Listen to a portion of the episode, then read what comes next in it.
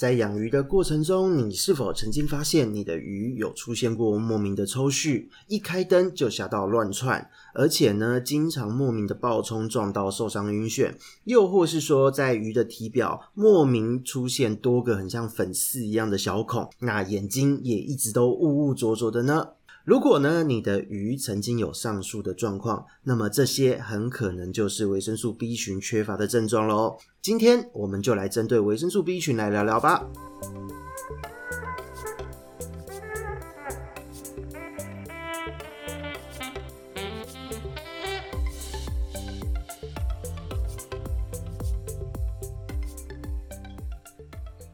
Hello，这里是鱼梧桐人说的梧桐，我们又再次见面了。继上一集的维生素 C 呢的这个话题后哦，其实有接获了非常多的一个鱼友们来回馈，说天哪，他们从来没有想过维生素 C 竟然会缺乏到这么夸张，因为他可能准备了两到三种的饲料去喂他的鱼，那每一种饲料上面全部都有写添加了维生素 C，所以他就觉得说。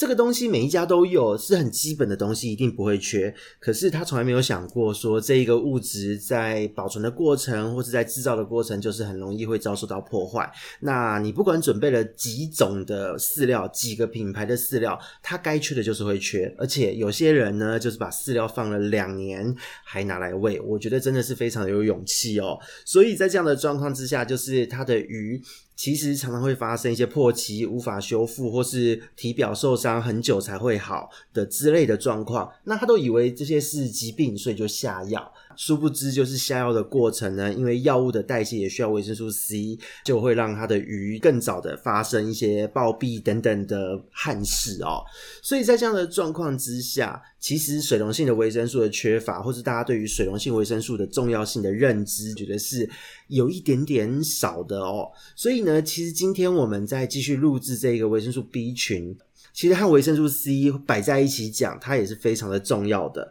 所以呢，其实今天呢，我们就来讲一讲这一个维生素 B 群到底它缺乏的话会发生什么事。因为维生素 B 群里面包含了相当多的一个营养素。那这个部分呢，我们就直接针对它缺乏的这个症状去做描述，大家会比较好理解。就接下来进入我们今天的这个主题哦。维生素 B 群呢，顾名思义，它就是一大堆的营养素。它对于鱼类来说，其实重要性非常非常的高。那首先第一个要讲到的，一定是维生素 B one。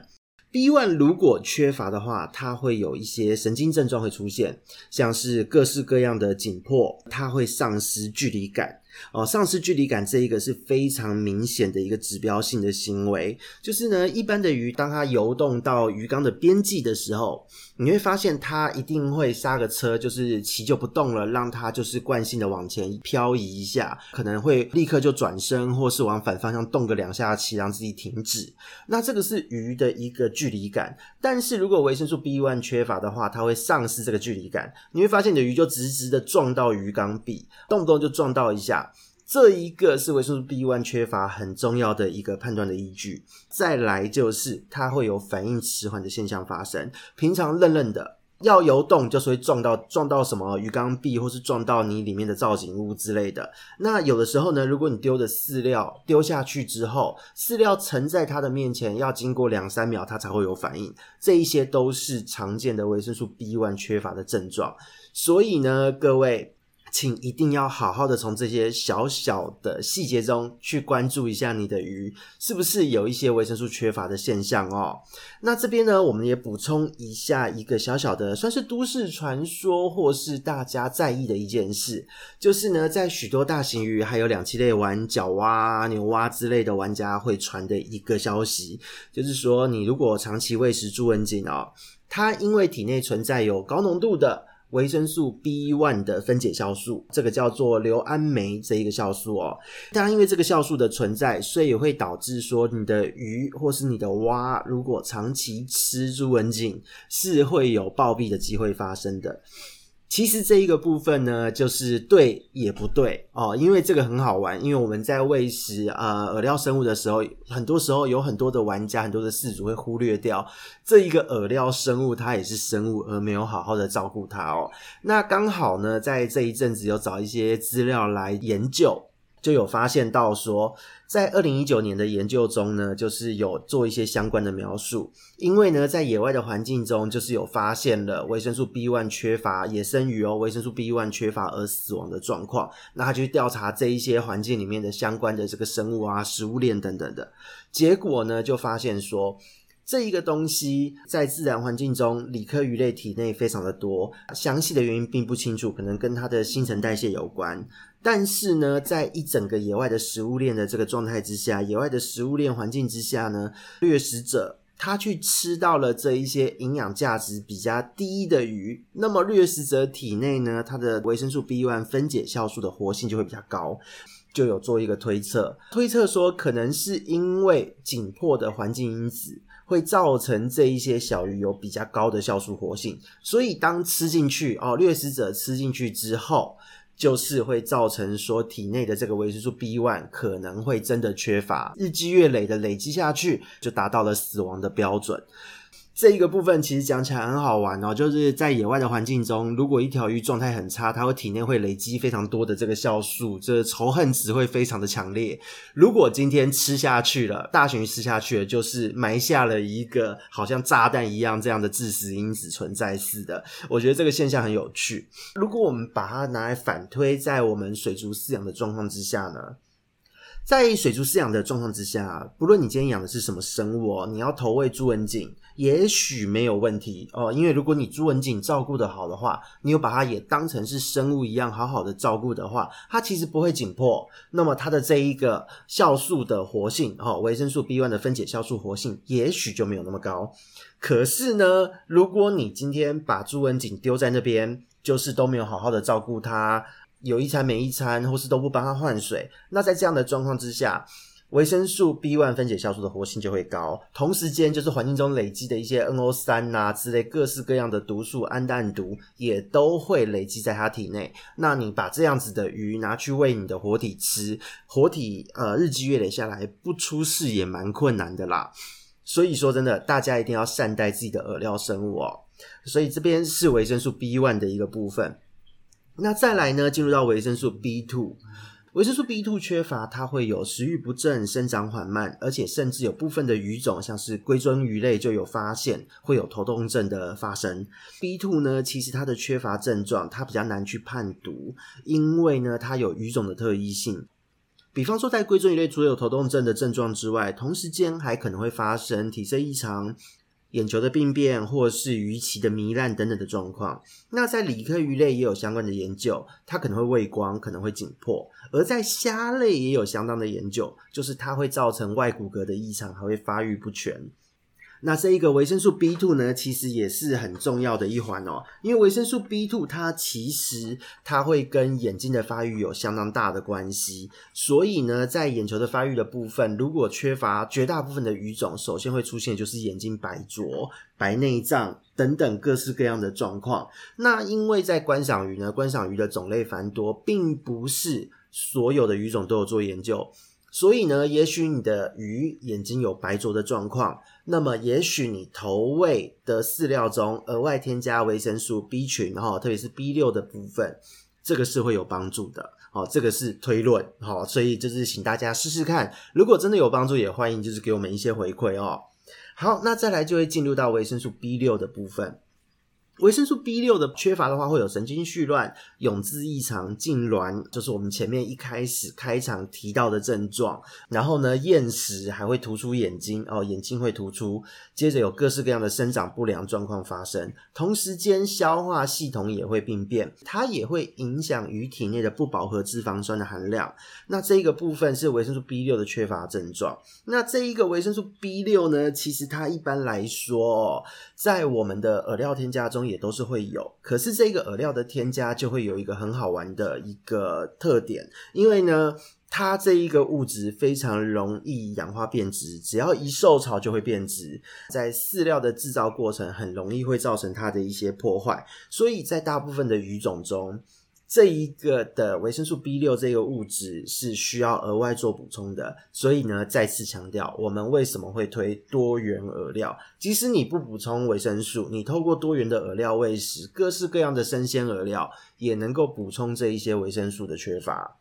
接下来就是进入到维生素 B 十二的部分。维生素 B 十二呢，其实它缺乏的话会造成贫血，它主要跟一些造血啊这些的能力有关。那再来就是它还会让你的鱼肠道的吸收能力受阻。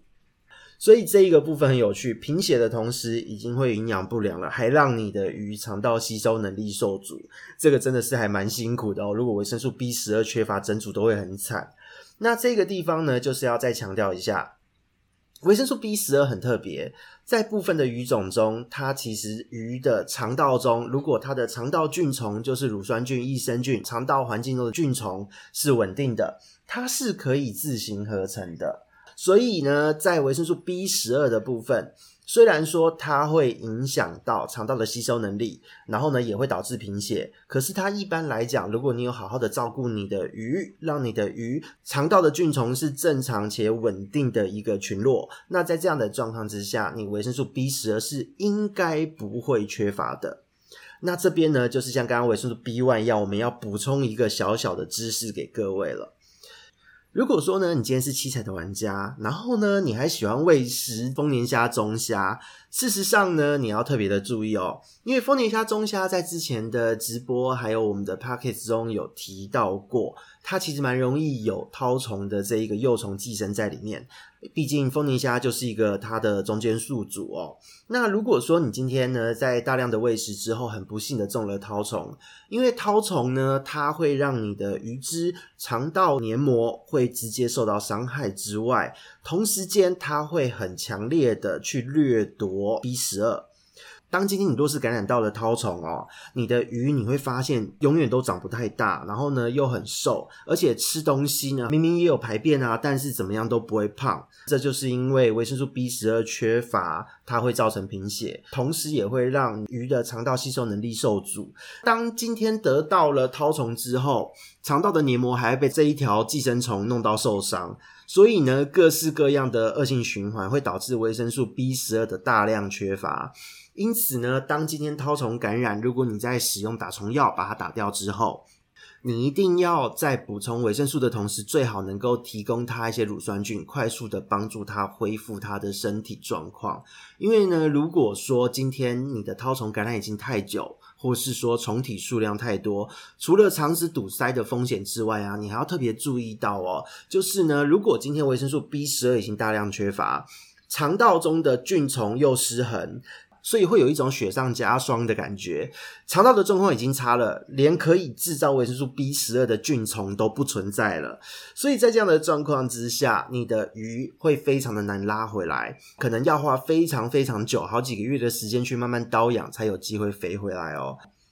再来呢，维生素 B 群中主要的几个大的重要的一个营养素我们讲完了，接下来呢就是针对一些维生素 B 群中其他的营养素去做说明。首先第一个要讲的是叶酸，叶酸呢，它其实如果缺乏的话，它会导致贫血、生长不良，而且呢它关系到免疫力，它会产生免疫抑制的状况。那这个叶酸呢，它只要非常的微量就好了。那再来下一个是泛酸，泛酸呢其实很好玩，它跟脂肪酸的合成有关，它可以在细胞分裂的时候呢维持细胞的健康，如果缺乏的话，你的鱼鳃部会有棒状鳃这样的症状，因为鱼的鳃部呢，其实它需要有很旺盛的细胞分裂，它要有很多的这个分叉，它的这个鳃叶，它要交错在一起，来提升它跟水流中氧气接触的这个表面积。所以呢，如果今天你的鱼缺乏泛酸，它的这个鳃就不会有那么发达的鳃叶，就是看起来像好几根棒子一样，所以鱼就会有缺氧的状态。同时间，因为它在细胞分裂的这个部分，它是一个很重要的角色。今天如果缺乏泛酸，导致了贫血，你的鱼也很难长大。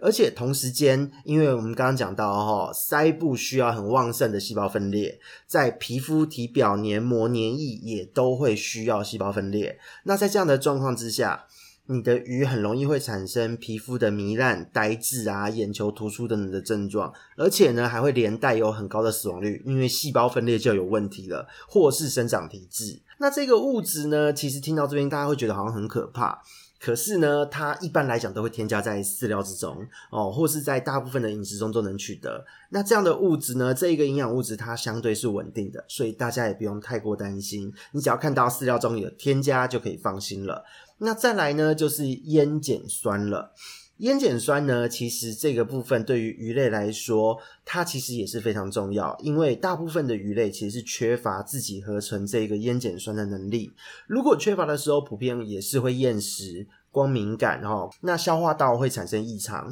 再来就是肌肉无力啊、畸形、皮下组织异常等等等的状况。那这个物质大家也不用太过担心，这一个也是相对稳定的物质，所以也是在饲料中，你看到它有添加就好，不用太过担心。那再来呢，就是一个叫 biotin 生物素，在人的世界呢，大家会觉得生物素就是啊，你多吃一点生物素可以长头发什么的，对于你这个缺乏的症状呢是有改善的功能的。在鱼的世界，它其实非常的重要，它会影响鱼整体的健康，因为它参与了很多酵素的这一个合成和运作。这个物质呢，虽然很重要，但是只要很微量就可以了。一般来讲，在人工饲料中里面的鱼粉就可以足够的提供生物素了。所以呢，这一个是非常难缺乏的一个物质。那你只要人工饲料有鱼粉，生物素都不会是有太大的问题。如果缺乏生物素的话，你的鱼会有一连串的可能是自体的一个成长抑制啊，里面内部各种组织的自体消化发炎，或是这个发育不良等等的问题，所以是会严重的影响到整体的发育，甚至会有暴毙的机会。所以呢，大家为什么我们在强调挑选饲料的时候，你的饲料中一定要有鱼粉的存在？因为也是为了这个生物素的提供哦。那接下来就是胆碱，胆碱呢，它其实它主要维持到的是肝脏、肾脏、胰脏的功能。如果说今天你缺乏胆碱，你这几个脏器功能也都不太会好。可是呢，这一个物质其实它也是相对难缺乏的。那这一个部分就是我们针对维生素 B 群它比较不会缺乏的物质做的一个介绍。那这边呢，也要跟各位强调一下，再做一个资料补充哦。其实呢，像是这一些维生素 B 群呢，它是直接或间接的参与了肝脏脂肪的代谢，还有肝脏的修复，对于鱼类的神经系统也有很好的支持作用。同时间，对于整体的脏器健康也都有非常大的帮助。因此呢，水溶性维生素中的维生素 B 群其实重要性是非常高的。那这一边呢，就是讲到这边，大家回去觉得哇，天哪，好复杂哦，缺了会有这个那个一堆症状。各位不用太担心，其实维生素 B 呢，会缺的大致上就那几个。主要是维生素 B one 啊、B 六、B 十二这一些，其他的营养素其实不会有过度缺乏的状况发生。特别是呢，鱼的肠道菌虫如果健康的话，它是可以提供维生素 B 群好几个物质的合成哦。所以呢，这边就要强调一个概念了。请各位千万不要定时的下药物，因为呢，如果你下药物觉得肠道有虫要驱虫，其实你每一次的驱虫动作都是会造成菌虫失衡的哦。那当菌虫失衡的时候，接下来会发生什么事？就是也会造成维生素的失衡。所以呢，在这样的状况，你最后如果你没有额外补充的话，鱼就会出现神经的症状、肝炎、脂肪肝或是消化不良等等的问题会接连发生。因此呢，我们讲到这边，针对水溶性维生素的部分哦，B 和 C，我们这边做一个小小的总结。在我们的日常咨询中，经常碰到的一个饲主一般饲养的操作中，常常会碰到的水溶性维生素缺乏的原因是什么？和它的操作是什么？首先，第一个是先高温饲养，长期二十八、三十度以上的高温饲养，这是会造成维生素 C 的流失的。再来呢，就是饲料为主食，并没有做多元的饵料，因为饲料中就是比较容易流失维生素 C 嘛。那再来呢，就是会造成受伤啊，各式各样的紧迫的操作。受伤可能来自于各式各样的斗争，不论是发情求偶，或是各种的同类竞争，或是鱼缸中有掠食者的攻击等等。在这样的状况之下，为了要修复伤口，都会消耗大量的维生素 C，而紧迫本身会导致体内各式各样的氧化、发炎的现象。这个时候呢，维生素 C 就会大量的流失。所以高温以饲料为主食，受伤、各式各样的紧迫，都会造成维生素 C 的流失。那当维生素 C 流失后呢，就是如果今天四主又喜欢下药，当下药的同时，肠道的原虫、菌虫全部都会失衡，这时候维生素 B 群就会拜拜了。那在这样的状况之下呢，剩下的药物，药物进入了体内，到了肝脏又需要维生素 C 和 B 一起代谢掉，所以就会进入一个很可怕的这个恶性循环哦。C 先拜拜，接着 B 也拜拜。那当 B 群再见之后呢，肝脏整体的代谢机能变烂，C 为了要修复肝脏，C 也会加速的流失。然后呢，在这个状况之下呢，你持续不好的照顾操作，这整个恶性循环就会让你的鱼开始爆炸了。那开始爆炸的症状呢，其实在我们上一集的维生素 C 和这一集的维生素 B 有讲的非常的多，会有几个症状，我们简单把它分成初期、中期和重症跟各位做说明。如果呢是初期症状的话，首先你会发现你的鱼伤口愈合很困难，体色会异常，不论是变得很暗淡，或是说整个颜色亮色都出不来。再来就是它的畏光，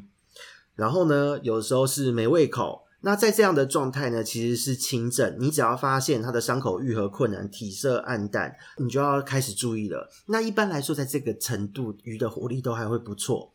那接着呢，就会进入到中期的症状，就是先开始光敏感。啊，对于光，你开灯它会异常的紧迫，或是会吓到，直接冲撞到受伤等等的。然后呢，生长会停滞。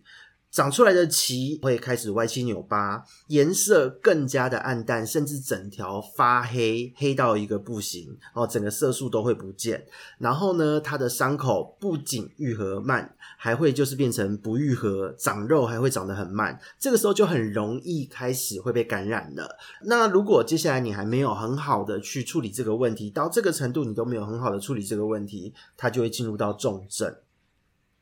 重症的状况有什么样呢？脊椎会开始侧弯，因为它的软骨的合成也都开始异常了。鱼苗和亚成鱼这个状况会非常明显。然后呢，如果是中大型鱼哦，中大型鱼可能会有这个状况，在一般的小型鱼可能还好哦。中大型鱼会有翻鳃的症状发生，然后呢，开始出现失去距离感哦，就是前面提到的，它会开始到处乱冲啊，或是忽然扭曲。身体会忽然痉攣抽搐，然后呢，有的时候就暴毙了。那在这样的状况呢，是整个维生素缺乏的一个观察的重点，它的一个程度的分别。好，那我们讲到这边，其实水溶性的维生素重点也跟各位介绍完毕了。事实上呢，我们提供了非常多的一个症状、一个表征，让大家了解到你的鱼现在出现了这个行为，它到底是缺乏维生素，还是生病，还是单纯的紧迫？如果他今天是缺乏维生素，那你只要补充就好了，并不需要到下药，因为你下药其实只会加速维生素的流失，